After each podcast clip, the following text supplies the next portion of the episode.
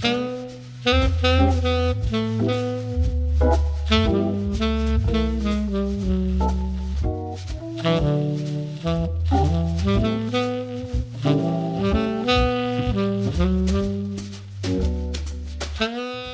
さんこんにちは。T5 ジャズレコーズの清水です。横浜ワイン会ポッドキャストエピソード8イオンキョ助成さんをゲストに迎えて第3回をお送りいたします。今回はゲストの助成さんからの質問に番組レギュラーの3人が答えるという回です。えー、なかなかシビアな質問なんですけれども3人がそれぞれの立場でどう答えるのかシリアスな中にもなかなか愉快な話となりました。是非ごゆるりとお聞きくださいませ。お送りするのはゲストのイオン京助成さん。レコーディングエンジニアの斉藤隆興さん。プロデューサーマネジメントの大谷智弘さん。そして T5 ジャズレコーズの私清水の4人でお送りいたします。このプログラムは名盤名演から最新録音まで国内最大級のカタログを誇るハイレゾ配信サイト e-onkyo music の提供でお送りします。ざっくりした質問になっちゃうんですけど皆さんが思う最高の録音とは何ですか？またこの段で すごいの来ましたね。これいやこれ難しいなと思っていてその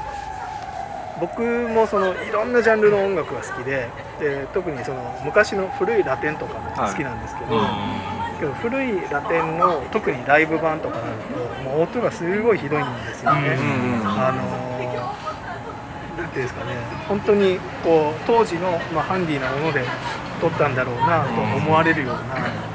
感じなんですけどバランスさえ良ければすごい最高にかっこいい。あの特にまあ、わからないと思うんですけどティコ・オールスターズっていう、まあ、ラテンの、うん、ラテンのレジェレジェンドたちが、当時のレジェンドたちが集まったライブ版があるんです。けどそれとか音すごい悪いんですけど、むちゃくちゃ好きなんですよね。一方でやっぱりそのすごい音の整ったものもいいなと思うしクラシックの、クラシックを聴くんであればやっぱり最新のあの音のクリアなもの分解能のすごい高いクリアなものがいいなと思いますこれって答えないと思うんですけど皆さんはどう思われてるのかなっていうのはどっち派？みたいなどっち派？どっち派というかそういうの来たこれはまあやっぱりまず録音ですからね。じゃあ僕からですね。録音と聞いたらやっぱエンジニアでしょうね。この質問はねでもだいぶ面倒くさいですよ。いいね。その表現いいですよ。面倒くさい。あるごとにこうやっぱ聞かれるじゃないですか、うん、これはね、うん、どんな場でも、うん、ねエンジニア聞かれるよね。最高の録音？そうですね。最高の録音。もうこれはもう目指してるんですけどね常に。お、うんまずこう一ついい答えをジャブで返しましたね。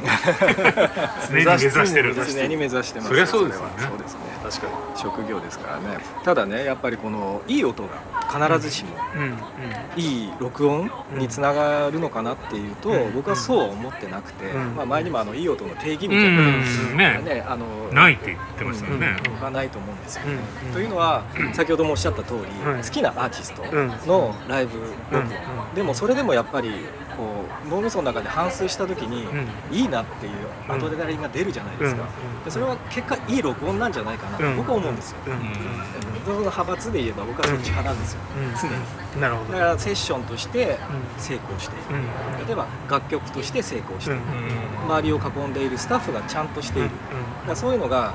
合わさった化学反応でなるほど。いい録音っていうのは生まれると常に思っている、なるほど話終わっちゃいますよね。いやそういう話を言いたかったです。大家さんどうですか僕ですか？僕ちゃんと考えてきました。よ文面に載ってます、ね、文文面に。恥ずかしいからね。どうね難しいですよね。でもほら僕今若干ちょっと立ち位置が違うんでそうですね。あの、うん、あれなんですけどね、うん、あの僕なんかの立場だと僕は録音する立場じゃないので、うん、エンジニアじゃないので、まあ変な話になるかもしれないですけどあの例えばアーティストみたいな人が満足する音になっちゃうんですよやっぱり、あのいい録音っていうのは。そうですね。そのアーティストまあその時のプロジェクトで誰がこうサウンドを作ってるかってあるんですけど、そういう人たちがあこれいいねこういう風にしたいねって言ってる音っていうのは必ずしも自分が一番いいと思ってる音とか自分がやりたいこととは離れた時もある,、そうそうんで、もちろん一緒になる時もあるんですけど、でも基本的にはやっぱそこに主体者誰かなっていうと、アーティストなんでアーティストありきなんですよね、だからアーティストが求める音がいいかなと思うんですけど、ただたまにですね、あのそこ何にも関係ない人もいるんですよ、とりあえず歌えればいいとかで、とりあえず自分の曲がきちんとそんなに音に頓着しない。あのいい意味で無頓着な人っているんですよ、あの変な意味じゃなくて、それ僕全然あの音気にしなくてもいいと思ってるんですよ、その例えばそうですね。具体例としては七尾旅人みたいな人が弾き語りでやるときにそんなにオーディオ的なこと気にしなくてもいいと思うんですよ。なるほど。ええ、あのー、必要がないと言ってもいいんじゃないのかな、まあ、周りの人は別ですよ。ただそういう人と会った時もやそういう人に会った時はじゃあその彼の音楽に対して一緒に作ってる人たちがどういうイメージでいるのか自分がどういうイメージであるのか自分が引っ張っていけるんだったらこういう音にしたいのかっていうのを目指すところが、いいいい録音であって、うん、いい音っていうのじゃ斎藤と一緒なんだけどないんだよねやっぱしね、うん、いい音って取るってなんだろう。じゃあ中域が充実してて、各周波数帯バランスがそれに沿っててっていうのがいい音なのかもしれないけど、そこにあんまり注視してないっていうのが正直なところで、もちろんその環境って大事ですよね。あの、同じベクトルを何人が向いているかっていうのがすごく大事なんじゃないかなって。であの全体のことになっちゃうんだけど結局例えばソロシンガーがありました、じゃあ何かやりましょう、まあ、バンドでもいいんですけど、で打ち合わせするじゃないですか。でじゃあ打ち合わせしました。こういう音楽を作りたいんです。こういうアルバムを作りたいんです、じゃあどんな例えばエンジニアどんなエンジニアやろう。でどんなミュージシャン呼んでこよう。どんなスタジオでやろうっていうのを一応もうある程度キャリアもできちゃったんで、そういう中で選んで、でその人たちが100%できるようなこうことが仕事ができてると、これはもうね最高の録音なんで。すよ、なるほどですね、うん、それはそういうイメージでやって、作り上げていくっていうのがもう最高のイメージで、だから今例えばこれは P を入れてほしいんですけど あの斎藤がやってる は割と今固まってメンバーでやってると思うんですけど、そういうのはもう多分そういうイメージができてて、彼らと一緒に自分たちの作った楽曲を解釈して、最高の演奏ができればもう、自分たちとしては最高のものができるんだっていう形でやってるんだと思うんですけど、そういうのがやっぱりねある程度理想になっちゃうんで、オーディオ的にいいものを作ろうっていうのがね結構ね後になっちゃうっていうね、ところがね若干あるんですよね。そうですねオーディオ的なものをまずそこに求めるか全くそういうもの関係なくあのももっと幅広いお客さんに向けるのかとかっていうところでもまた全然違ってくる。変わってきちゃうんですよね。でオーディオアクセサリーとか買うと、優秀録音を目指した作品っていうのも確かにあるんで、えー、そういうところにあんまり自分たちがいないっていう、とりあえず今のところいないっていう若干あれが、演奏者なんかも違うでしょうねやっぱり。出音が。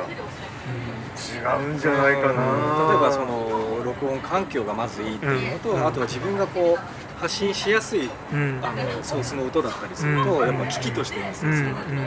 そういう人から出てくる音ってやっぱいいんですよ、あいいなって完璧に思ってしまうと、なんかいろいろ複合的に合わさったものが出てくると、あいいなと思えるんじゃないかな、なんかそんな感じがするんですよね。最近あの亡くなっちゃ今年亡くなっちゃったんですけど、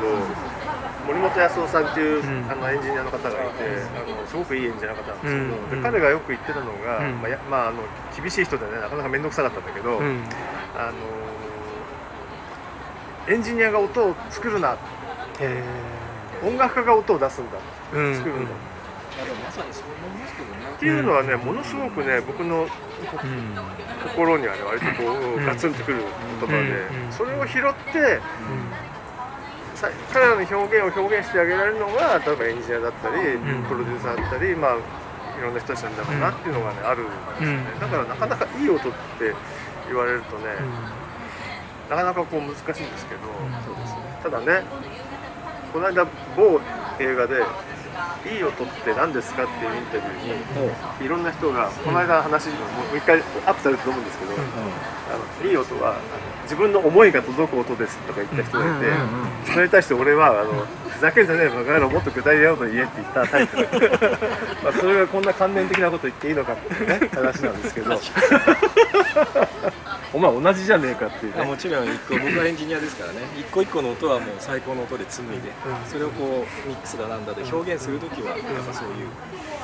ビジョンがねしっかりしてないとできないのかな、で結果いい録音につながんないのかななんてちょっと思います。技術的にはねやっぱりこの周波数こうやってやるとこうなる、横の楽器と同じそう似て周波数でじゃあどこいじればこれにするのかっていうのは多分分かってるんですけど、で僕たちは多分もう僕たちは全然分かってない、そういう違いはもちろん全然あるんですけど目指すところはちょっとそうです、まあ、同じなんだけど、なかなかいいソースに巡り合うっていうのもないんですよ。あのねこういう曲ができました、はい、これをじゃあ、録音してミックスしましょうみたいな感じになって。この曲いいのかなってやっぱずっと思ってしまいの曲も来るんです、結構、まあね、えー、それもやっぱりでも僕はすごいいいとこ見つけるの得意なんですよ、うんうん、で自分でそれいいとこ見つけて感動するのも得意なんですよ、うんうん、そういう気持ちがないとやっぱ作れないんですよ、うん、作品として、冷めて見てたら作れない、作れないですね、もう入り込んで何がいいんだろうっていうのをやっぱりこう見つける作業っていうのがずっとやってきたことかなって思いますけどね。あくまでその演奏する側撮る側、うんうん、まあ、いろんな関係か、まあ、そのそこに関わる空間に関わるもの全てが全てをひっくるめていい状態でできたものがそうですね。いい録音なんじゃないかなと。まあ、あのこれは温度差の違いかもしれないんですけど、前も前もこのあの横浜ワイン会で行ったんですけど、あのいわゆるその優秀録音版だって言われてるものに、あまりいいと思ったことがないっていうのがねあのいつも不思議だなと思うんですよ。ね。ものすごい勉強しようと思って聞いてるんですけどね、うん、荒探ししてるのかもしれないけど。ちょっと違うけどポール・ウェラーの音なんか結構好きなんですよ。あかっこいいじゃないですか。かっこいいよね、だけど音楽として聴くかっていうと聴かないんですよね、だから結果そのキャラクターはあるけど、いい音かって言われたらやっぱり自分の中ではあんまり良くないなと思ってしまう、そんな感覚もあったりしますね、そうなんですよね。そのなんていうんですかね録音音の良し悪し録音、ずっとこう考えてるん。ですよねでやっぱりまあ24響のお客様で結構その、まあ、オーディオ的な聴き方をする方が多いので、まあ、僕らもまあ、そっちの視点をこう持ってそっちの切り口でっていうことは当然多いん。ですけどぱりこういろいろ関わってる方が、まあ、得意なジャンルとかで、そのこれ録音いいねとか、これ音いいねとかっていうものの性質が全然違うんですよね、うん、全然違くて、ではハイレゾで全く売れないんですよ。あそう。全然売れないんですよね。で多分その好きな人の思ういい音ってあのこうなん温蔵感が広がるものは多分変わっちゃってんじゃねえかよこれっていう 怒りの対象になると思う怒りの対象なんだね、うん、ダメじゃんこれこんなことしちゃったらっていう。あのギュッとした音が、そうもっとこうグッと寄ったものっていうことなのかなとか。確かに、うん、です。よなんかそういうのもあってちょっとね聞いてみたらです、ね、はい、入れるね、うん僕なんかはやっぱりあれなんですよ、まあ、ちょっと弾いてみると、うん。うん、録音ってレコーディングじゃないですか、はい、要は記録なわけで、そのミュージシャンの出した音をいかにこう忠実にこう、録音物として残せるかっていうのが、いい録音なのかななんて思っていて、まあただねやっぱり1人だったら1個で終わるんでいいんですけど、まあ、最終的にはそこをやっぱミックスしてバランス取るので、うん、まあ、そこがエンジニアのね、うん、腕の見せ所だと思うんですけど、うん、やっぱいまだにねこう一時90年代かなオーバープロデュース的なものってあるじゃないですか。あの時代のだけはねどうしてもやっぱこう、僕は個人的に受け付けなくて、ああなんかこんなにね本当ぐちゃぐちゃにしなくてよかったのにって思うのが結構作品として昔のはあるので。極力ねやっぱナチュラルな方がいいなってなんか思うんですけど、ね、なるほど。なるほど。目の前で演奏してくれてるかのような。ねそういう意味で言うと T5 ジャズの作品の,、あの方向性というかその音の性質っていうのは最初からこうあんまり大きく変えてないというか、う全然変わってないと思いますね、ほぼほぼ全て斉藤さんだし、清水さん。が求めるものも、大体注文つけてくるものも大体同じです。なるほど。そこはほぼほぼ注文つけたことないと思います。あ、そっか。ただあのね、そう歌の音像感だったりね。ああ、これるね。そうそうそう。まあそのくらい。なるほどなるほど。うん。もう信頼関係強い信頼関係にあってという。もうなんかそうですね。僕ほぼ何にもスタジオで行ったの限りなく少ないと思います。そうですよね、うん、そうかそうミュージシャンはね まあいろいろみんな言いますけどそれぞれ。そうなんです。そんなことできないみたいなことをおっしゃられたりするんですか？まあ、なるだけ寄せますけど、うん、できない時は相談しますよ、もちろん。なるほどでも割とね斎、藤さんはミュージシャンからの信頼も厚くて、もう何もしなくていいみたいなもうミックス終わったらもうこれでいいんだけどみたいな、ね嬉しいみんな言ってくれますね。最初12回はねいろいろ戦いますけどね 信頼してもらえるまで、うんうんうん。でも確かにね。落としどころがね、うんうん、明確になるとそうですね。なんか、うん、一回分かってもらえればもう演奏集中していただけるので、うん、本当毎回楽しいです、うん、なるほど。この間もいいセッションでしたね。この間もね YouTube がはい、よかったですね、本当にもうライブ見てるみたいで、作った側の僕も言うのもなんですけど。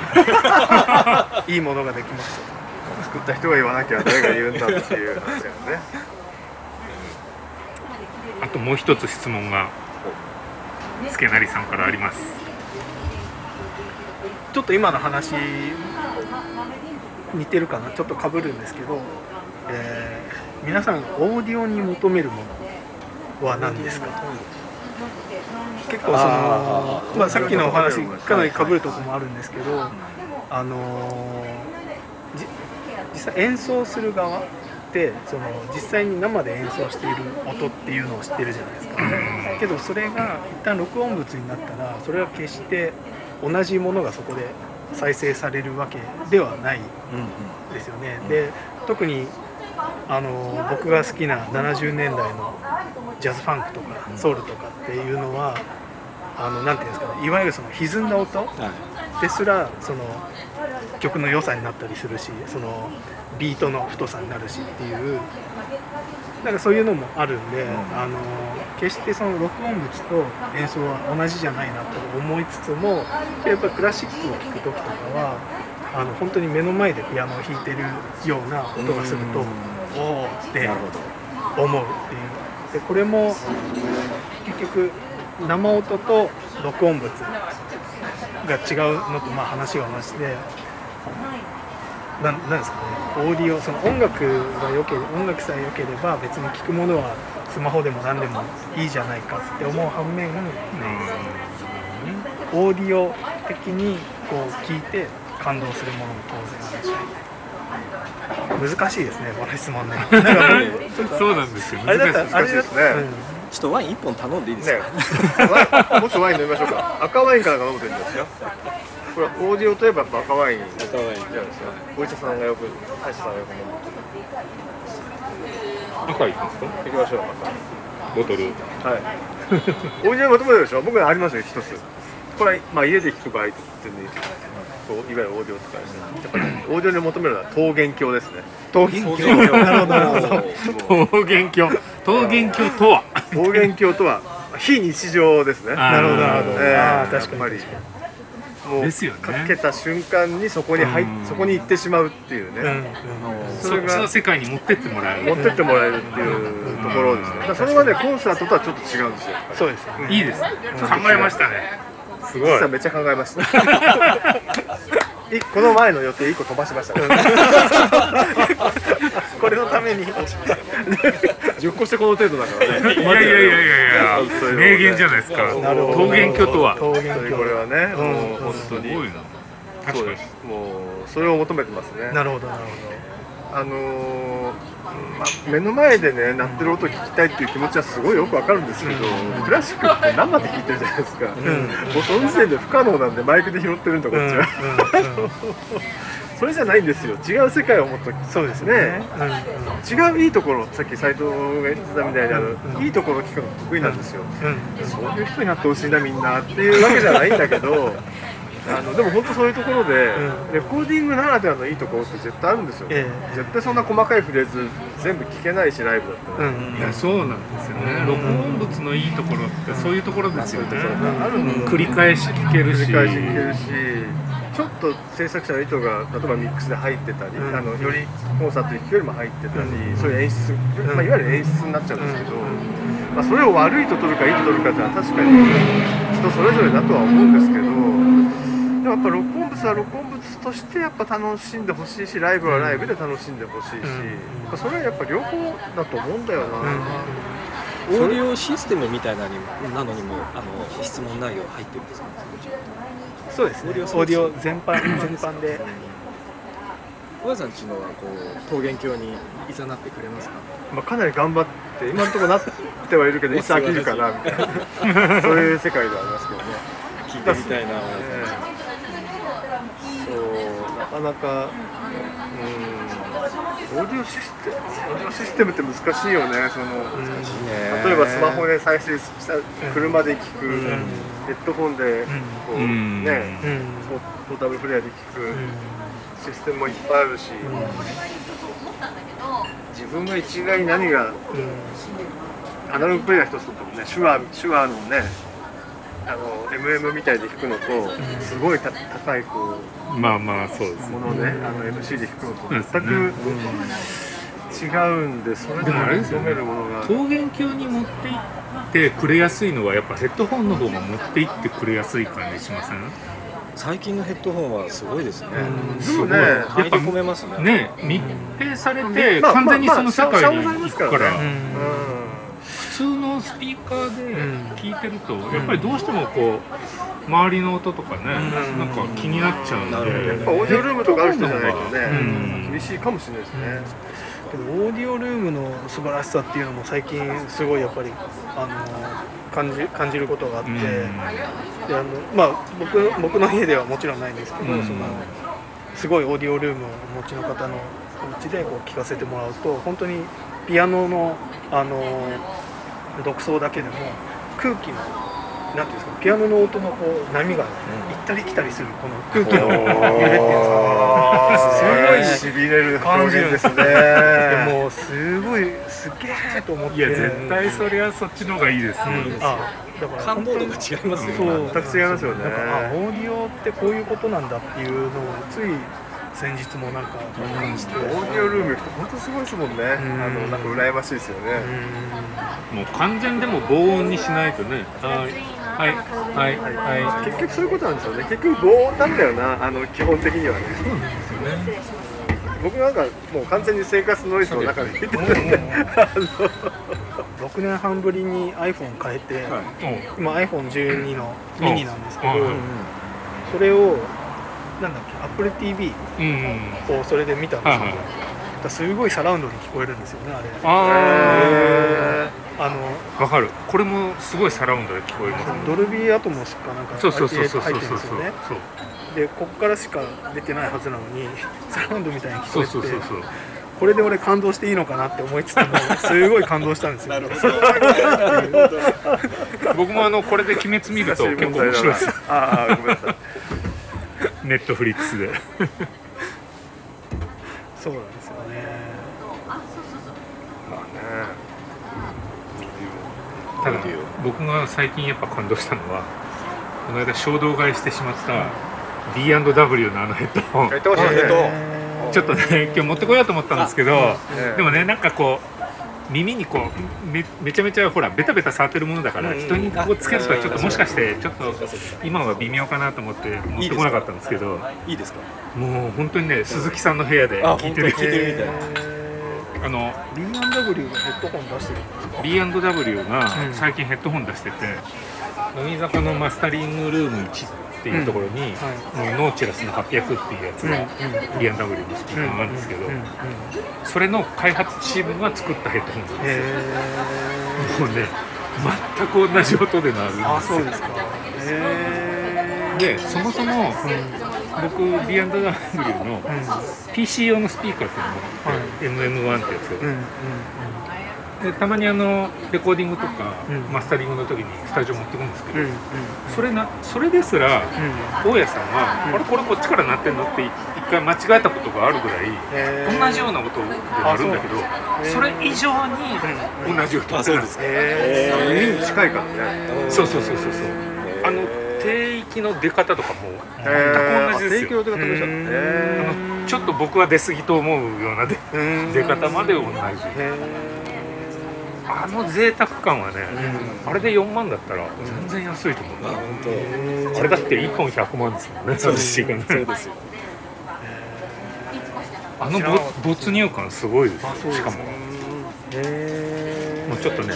ハマりすぎてやばい。ハマりすぎてやばいもう。桃源郷ですねあれだからあのヘッドホンブームっていうのが、うん。なんかすごい最近わかる気がします。ね、まああの10分の1の値段で同じ音出ますからね、同じ音っていうのはちょっと表現が違うんだけどね。まあそうそうそう。ね、あのー、体では体感できないですからね。うん。しかもだって混ざってないからね。う、うん、だけど。ああなるほどね。LR がね。そうね確かにだけど10万ぐらいのヘッドホンで出る音100万ぐらいかけないと出せないんですよね。そうなんですよね。そうなんですよね。100万じゃ出せないかもしれないよ。いろんなもの買わないといけないから。確かに。そうですよね。そういう凄さはあるんですけどね。僕も今使っ今メインで使ってメインで使ってるっても普通に。僕の PC あのスピーカーついてないんで全部ヘッドホンなんですけど、それであの赤毛のヘッドホンなんですけど、うん、結構高いんですよ、うん、で聞いてると聞いててで自分のそのエアのスピーカーのシステムにするとやっぱものすごくハイオしてる感じがするんですよ、スペック的にもそうなんで、うん、特に上がやっぱりあの、カットされてるん。で、でもねほんの数十秒ぐらいなんですよ。うん、すぐ慣れてやっぱりねスピーカーの方がね、うん、楽しい。あの楽しいなっていう感じなんですよ、うん、それはやっぱねあの空気の振動が感じるからだと思うん。いやいややっぱりね。スピーカーから鳴った方が絶対いいですよそれは、でもねちょっとねあの聞いてるとねやばいなって思う瞬間あるんですただね部屋で鳴らすのはやっぱ爆音で鳴らすのなかなか難しいですしね、そう、ね、日本の住環境。だと難しいですね。でばねちゃんとあの防音してないとこうでかい音で鳴らした時に、周りに響いてないかなとかいろいろね心の負担が そうそうそう。なっちゃうんですよ、ね、そうなんですよね。心の負担あります。ありますねヘッドホンだとねないですそこそこ爆音にしたって、まあ、周りの人に音漏れしてるのはちょっと気になるけどそれぐらいですそうですねでオーディオに求めるもの？桃源郷。桃源郷しかないですね。斉藤さんはどう僕は常にスタジオで爆音でも聞いてますし、ね、なかなか再生環境としてはねスタジオではいいんですよ、うちで求めるものは、うん、まあ普段の生活の中で求めるのはやっぱりリラックスして聴ける再生環境がいいかな、うん、なんか前もおっしゃってましたね、えー、ワイヤレスとかワイヤレス。あの 気楽に聴けるのがいいんでねい？いですねなんか。でもそれでもあまりにも悪いと、うん、それこそ入り込めない、うん、まあ、そこそこのあのシステムで、うん、ちょっとハッピーに聴けないとなんか、音楽はちょっとシビアにずっと聴いてるので、ちょっとリラックスして聴きたい。そうですよね、普段からもうこうやってずっと聴いてるっていうのがお仕事だからなるほどですねだもう iPhone とかでねよく聞いてますけど、うんうん、若者と同じですね、うん、車車とかに乗ってこう再生するときに、まあ、やっぱりその Bluetooth で、例えば Spotify みたいなもので飛ばすのは音悪いんですけど、まあ、一番手軽だからそれで聞いちゃうっていう、わざわざ例えば僕とかあの USB でも出せるんですけど、わざわざ USB 認識させてうんぬんしてああだってやらないしサイズプレイヤーもつなげるんだけど、わざわざつながないし、なんかそういうのでかけても意外といい音してるとあよくできてんなと思っちゃう。そうだからまあもう普通に普通にスマホポンと置いて Bluetooth で飛ばして。清水さんなんかどうですか？どうでしょうね。なんか結構ケースバイケースですかね。割とこうガチッと聞きたい時はやっぱりそういうタイトな音で聞きたいし、うん、まあでもやっぱりそればっかりで聞いてると疲れちゃうので、うん、割と緩く聞きたい時は、うん、もうむしろラジカセのペラペラな音で十分だなと思う時もあるし。あああいう最近よくその Bluetooth で飛ばすデバイスあるじゃないですか、うん、アップルもこんな丸いの出したし、うん、ね、あの Google も出してるし、ああいうのはなんかそういうニーズなんじゃないですか。なんかリラックスしてすぐ手軽に聴けるっていう。この間あの、ね、お話しされてたあのブラススピーカーって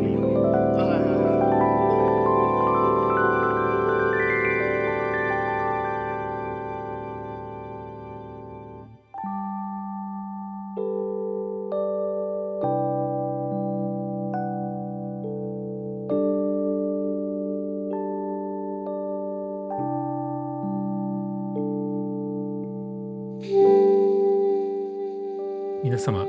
いかがでしたでしょうか？横浜ワイン会ポッドキャスト次回もぜひお聴きください横浜ワイン会ポッドキャストこのプログラムは名盤名演から最新録音まで国内最大級のカタログを誇るハイレゾ配信サイト e-onkyo music の提供でお送りしました。